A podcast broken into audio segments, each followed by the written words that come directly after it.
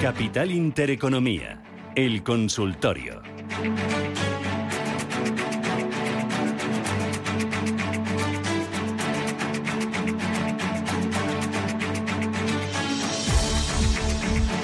Doce minutos, llegamos a las 10 de la mañana. Esto es Radio Intereconomía, consultorio con Roberto Moro, analista de Apta Negocios. Roberto, ¿qué tal? Buenos días, ¿cómo vas?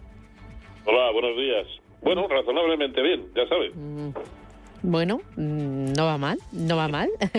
No, Oye, no va mal. ¿cómo has visto este mes de enero? Muy mucha volatilidad, esto te asusta, esto te, te reconforta porque ves que hay más oportunidad para, para picotear, para el intradía. No, al contrario. Yo creo que cualquier cosa menos reconfortarme. Yo no, no, no sé, no, no me siento tranquilo en un mercado en el que, digamos, eh, las joyas eh, en cuanto a empresas son capaces de, de- de hacer que mi patrimonio descienda en un 25% o en un 26% en una sola jornada, ¿no? Eh, a mí eso me asusta eh, y por lo tanto sí, la palabra clave es eh, sin duda volatilidad, ¿no?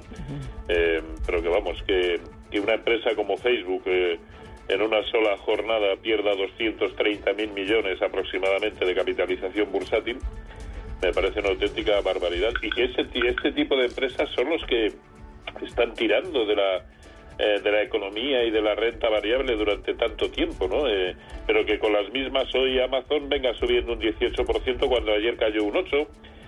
Yo no, no, no, no me gusta, no me gusta. Yo no quiero, eh, a ver, eh, no, no encuentro argumentos para rebatir a aquellos que dicen que la bolsa no deja de ser un juego y un casino. La verdad es que ahora, y a la vista de esto, no, no, no, no, no los encuentro.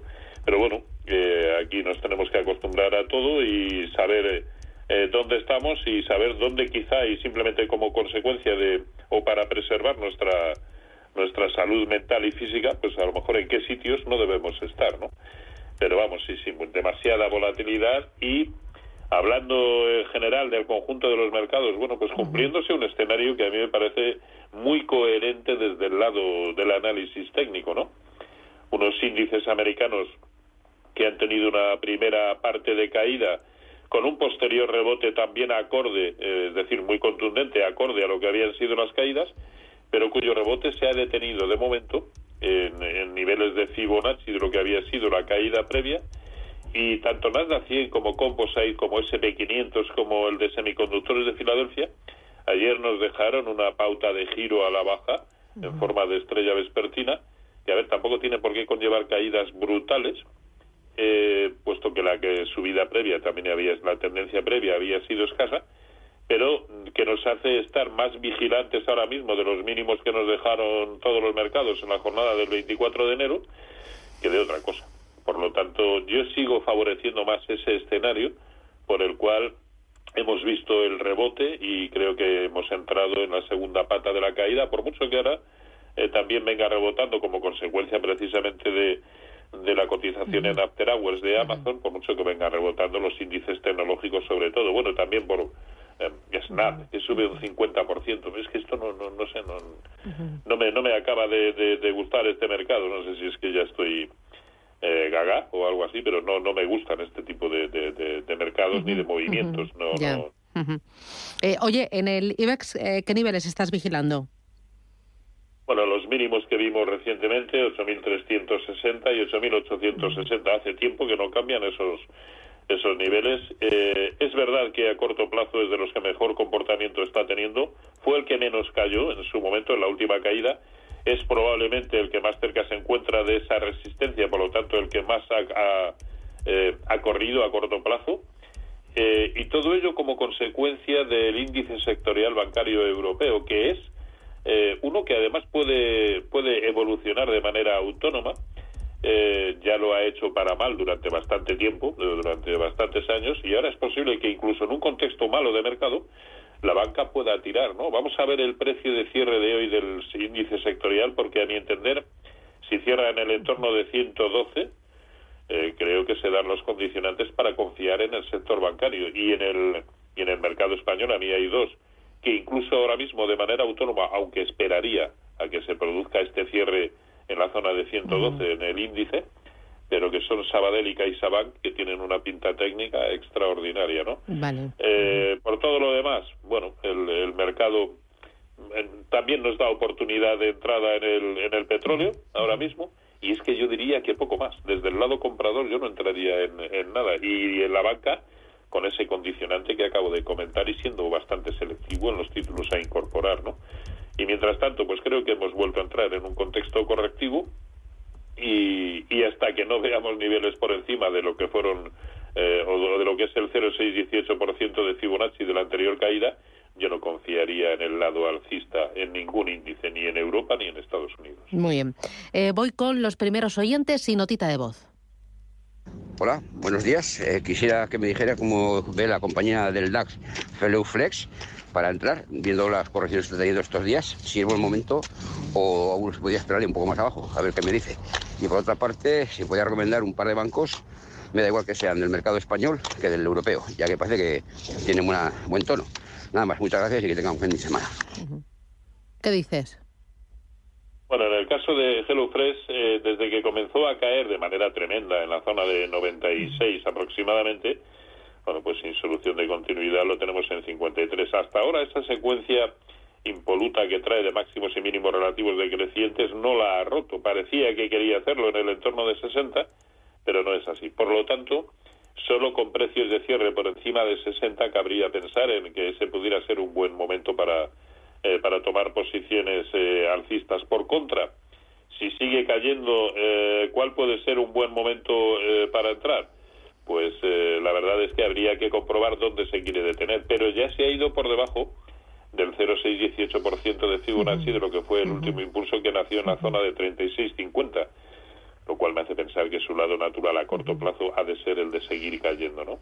Así que eh, hacia abajo, sea cual sea el nivel, en primera instancia hay que esperar a un giro eh, que nos confirme que efectivamente ya no no quiere seguir cayendo o, y esto me parecería bastante mejor, bastante más seguro, esperar a que se sitúe por encima de 60 para entrar con mayores eh, garantías. Y en cuanto a títulos del sector bancario, con los condicionantes que he comentado anteriormente, en, eh, en España Sabadell y CaixaBank, técnicamente son los que mejor pinta tienen. También en el mercado alemán eh, Deutsche Bank y Commerzbank.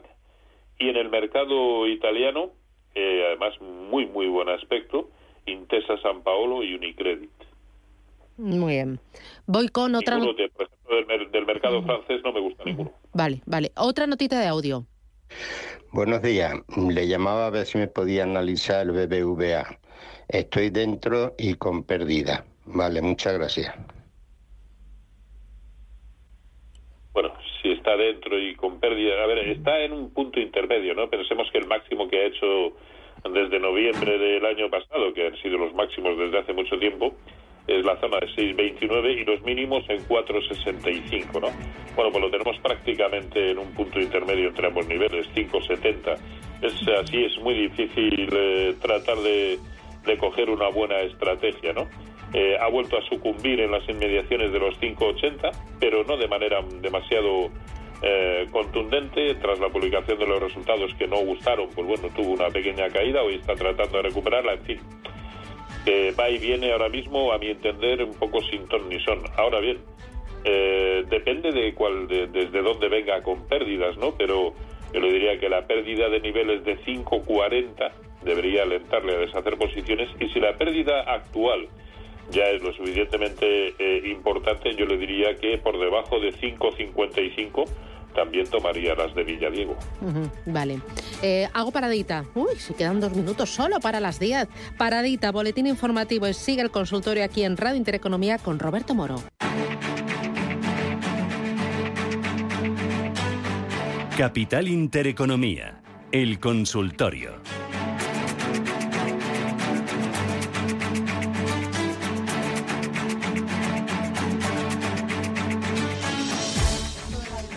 Consultorio 91 533 18 51. Si lo prefieren, nos pueden llamar al 609 22 47 16. Hay mensajes de texto o mensajes de audio. Repito el teléfono 609 22 47 16. Roberto, estás ahí, ¿verdad? Por supuesto. Muy bien. Mira, eh, ¿cómo ve el analista AC, no, ALM, pone ALM, Hidalgo? A lo mejor es ACLM. Pues no sé. Sí, porque ALM. yo, o sea, no, no me suena, ¿eh? Pero tampoco... Ah, será Almiral. Almiral, ah, a lo mejor. Y luego Talgo. Muchas gracias, Gabriel. Eh, a ver, bueno, pues eh, Almiral eh, metido en un pequeño eh, eh, canal, bueno, ni siquiera es un canal, con, con una pequeña directriz alcista.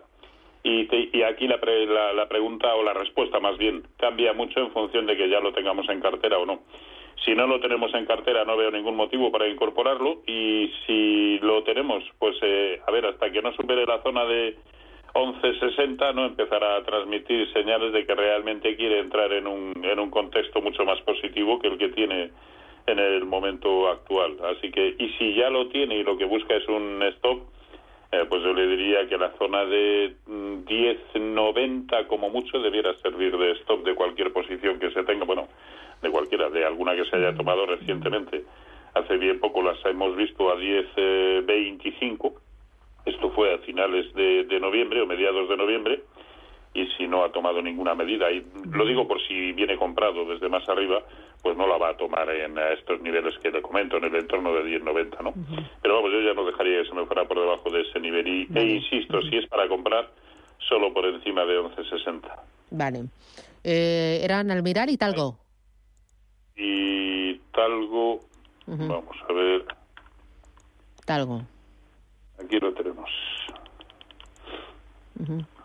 Bueno, ahora mismo en el corto plazo lleva ya pues como 10 jornadas aguantándose en la directriz, eh, bueno, no, en, el- en la media móvil de 200 sesiones, ¿no? Pero con un sesgo claramente bajista desde que comenzó a caer en el entorno de 5.50 y con bastante pinta de querer ir a buscar lo que es una franja importante de soporte en la zona 450, 435, ¿no? Bueno, ese parece ser su lado natural ahora mismo y, y solo con precios de cierre por encima de 490, pues cabría pensar en otra cosa, ¿no? En algún rebote más, eh, algo más contundente.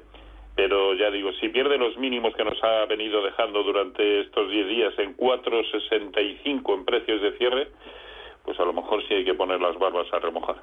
Vale. Voy con nota de audio, no, nota escrita, me dicen. A ver, que llegan un montón. Por favor, ¿cómo ve el analista entrar ahora en Inditex? Gracias. A mí me parece en el momento actual bastante bajista, Inditex, eh, en líneas generales, ¿no? Ha perdido un soporte tan tan contundente como el que tenía en, en el entorno de 27 y, y evidentemente pues no hace eh, de momento otra cosa más que caer y, pa- y parece que buscar niveles de máxima corrección proporcional a lo que fue el último y gran impulso que nació en octubre de 2020 cuando lo hicieron eh, al unísono prácticamente todos los mercados del mundo, ¿no? Eh, que significó para todos ellos, eh, ya digo, un fuerte tirón. Bueno, tiene toda la pinta, una vez perdido el 50% de corrección eh, proporcional precisamente de ese impulso, desde 20-50, pues tiene toda la pinta de como poco ir a buscar la zona de 24.90, lo cual con respecto al precio actual tampoco es decir mucho, ¿no? pero desde luego si lo si lo pregunta porque pueda estar generando una, una señal de entrada no no todo lo contrario a mi entender sigue sigue transmitiendo señales de querer eh, bajar hasta como mínimo esta zona de 24.90 y veremos ahí cómo se comporta y si realmente se gira pues a lo mejor genera una oportunidad de entrada mientras tanto creo que hay que estar eh, fuera fuera o incluso corto Vale. Eh, voy, eh, otra consulta. Eh, dice, buenos días, enhorabuena por el programa. Dice, a ver, ASML Holding compradas a 814, pierde un 18%. ¿Qué opina? 814 eh, a ver que quiero quiero comprobar y pierde un 18, dice. no, Menos para saber 18%. si me lo está preguntando ah, probablemente será el americano eh, Sí. y no el del, el del Eurostox Sí.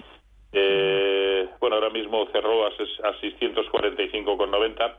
Viene con una perfecta secuencia de máximos y mínimos decrecientes. Ha hecho, eh, precisamente en la jornada de anteayer, hizo un intento por cerrar el hueco bajista importante que nos había dejado en la jornada del día eh, 24, pero fue un intento baldío, ¿no? Y ayer nos dejó un hueco muy aparente a la baja y además cerrando en todo el mínimo de la jornada. En fin, secuencias eh, o argumentos todos ellos que me invitan a pensar que eh, o que me llevan a pensar que lo más probable es que continúe cayendo, dado que no es capaz de romper ninguna secuencia de las feas que trae en su discurrir bajista. Y esto se agudizará con precios de cierre por debajo de 623, ¿no? Ese es el nivel que yo vigilaría a corto plazo. Lo que pasa es que como tampoco nos ha dicho si ya las tiene o si lo que busca es un nivel de entrada, nivel de entrada ahora mismo no veo ninguno, porque ya digo, viene con una secuencia muy fea y depende desde dónde venga. Ah, bueno, que está perdiendo un 18%. 18, sí, bueno, un 18. pues, pues, precios de cierre por debajo, y sé que esto es fiarlo corto, pero precios de cierre por debajo de 625, yo desharía la, la posición antes de que las cosas o la sangre llegue al río. Mira, ¿cómo dice, eh, dice, ¿cómo ve Roberto Moro entrar en Facebook? La lotería. Y, para eso prefiero jugarla por la calle pues, en un kiosco de la 11 o en algo así. vale. Otro, dice, Alibaba compradas a 184, pierdo un 27%, ¿qué hago?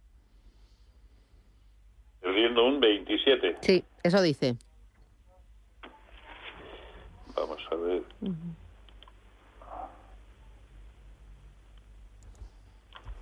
A ver, que ya la están peinando. Eh,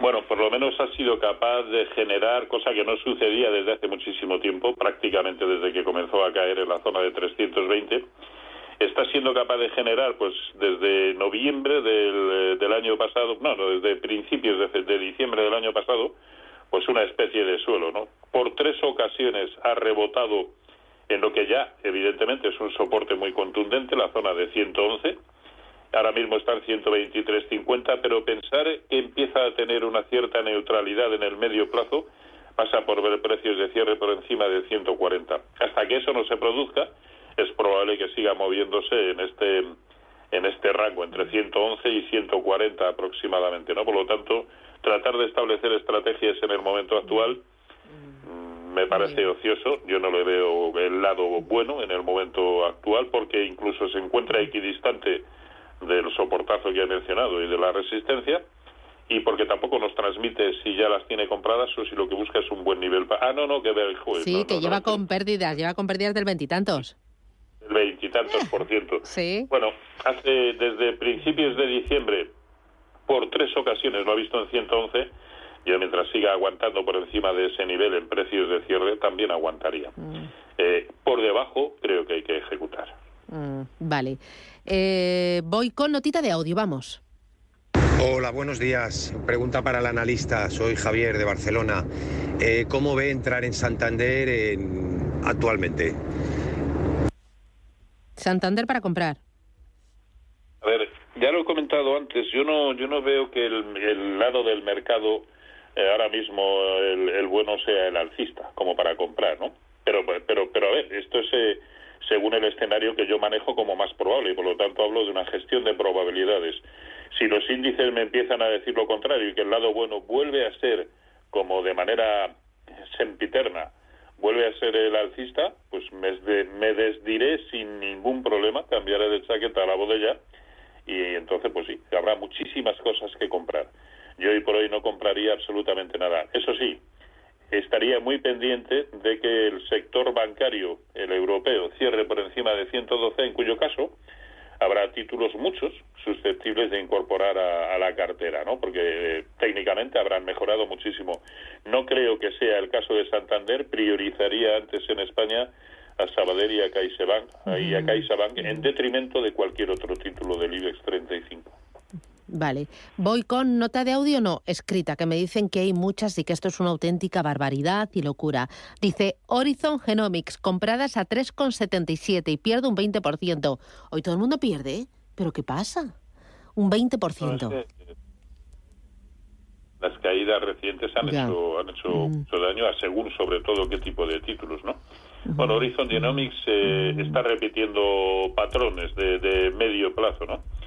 Eh, ha vuelto a rebotar eh, a comienzos de año en, el entorno de 2,65, donde lo hizo con anterioridad en pues a finales de diciembre, lo hizo a comienzos del verano, en fin, es una zona muy importante como soporte. Ahora bien, también es cierto que de momento ha sucumbido ante lo que es una importante resistencia en el entorno de 335 que por añadidura ha coincidido con la tangencia con la media móvil de 200 sesiones y ahora se encuentra justo en el punto intermedio entre ambos niveles por lo tanto difícil difícil a ver mm, no, no nos, nos dice cuánto viene perdiendo eh, espera, ah, sí, sí, sí, sí, que lo ha dicho. Espera, sí que lo ha dicho. Horizon Genomics compradas a 3,77 pierde un 20%.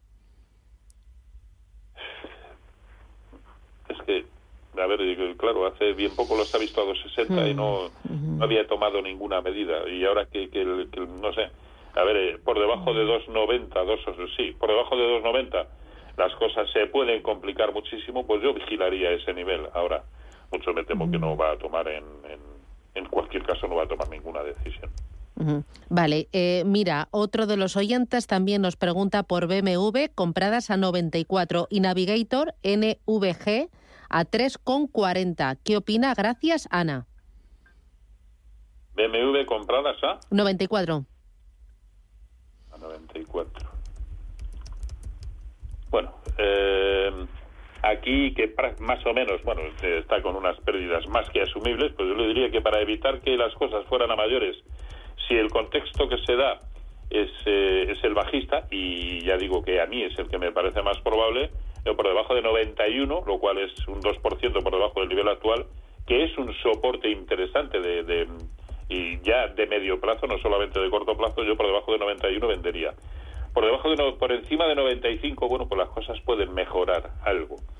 Eh, pero siendo conscientes de que el recorrido potencial, si, si supera esa zona de 95, el recorrido potencial hasta lo que es una resistencia enorme como es la zona de, de 100, pues es relativamente escaso. Quiero decir que aún haciéndolo bien, este título tiene potencialmente, insisto, porque luego cada cual puede hacer eh, mil cosas distintas, es escaso. ¿no? Quizá por costo de oportunidad, bueno, pero bueno, sería mejor estar en otro tipo de, título o salirse de, este, ¿no? Y sobre todo, por debajo de 91 yo me, yo me saldría. Y, el otro, Navigator. Sí, Navigator. Compradas a, espera que te lo digo, nos decían a 340. Compradas a 340. Bueno, también está perdiendo un, un uno y pico eh, pues bueno, vigilar el, la zona de... Es que también está en un punto intermedio. Eh, lo que está claro es que no puede con las resistencias. La resistencia más importante la tiene en el entorno de 3.40 en precios de cierre. Por dos veces desde noviembre eh, ha cedido ante ese nivel y las dos veces anteriores las caídas fueron muy superiores de las que están siendo en el momento actual. Por lo tanto, yo no le daría mucho margen. Si ve precios de cierre por debajo de 3.30 o del origen del último hueco en 3.28, que también es eh, apurar un poquito, pues precios de cierre por debajo de 3.28 y yo me saldría de esa posición también. Vale. Eh, vamos con la última. ¿Tenemos una más? ¿Notita o escrita? Escrita, me dicen. A ver, es que me están haciendo señales. Eh, ah, mira, otra vez me dice, ¿me podría analizar Facebook? Gracias. Antes habías dicho que ni loco, ¿no? Que ruleta rusa para entrar, eh, no. Otra cosa es que estemos dentro y, hayamos, y, estemos mm. viviendo esa montaña rusa, ¿no? Incluso en uno que viene subiendo hoy mm. Amazon tras la publicación de resultados un 18%, pero es que ayer cayó un 8% también, eh, arrastrado por, eh, por, por, lo que estaba sucediendo en, en Facebook, ¿no? sí, a, mí me parece una auténtica ruleta rusa.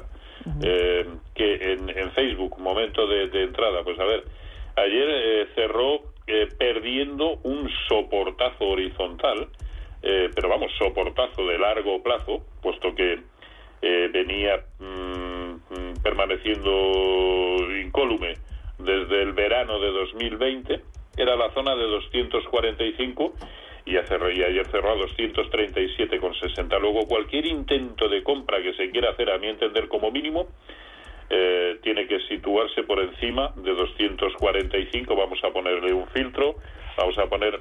Yo solamente me atrevería a comprar, y aún así, con poca cantidad y con un stop apropiado, eh, solo por encima de 250. Mientras tanto, dejaría que el mercado, que a lo mejor sucede hoy, ¿eh? simplemente también por contagio de cómo viene cotizando Amazon, pues a lo mejor cierra por encima de 250. Ahora, esto es, como digo, pues para quien se la quiera jugar en este tipo de, títulos. Ojo, lo que han demostrado ser este tipo de títulos en el corto plazo tras la publicación de resultados. Que digo yo que este tipo de títulos, que, que, algunos de ellos, eh, su capitalización bursátil, solo la de uno de ellos, eh, vale más que toda la bolsa de Londres o toda la bolsa de, de Francia eh, pues eh, que, que, estén al albur de caídas de un 25% me parece una auténtica eh, barbaridad.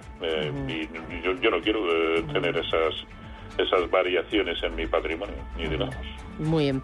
Roberto Moro, de Apta Negocios, un placer tenerte aquí, un placer escucharte.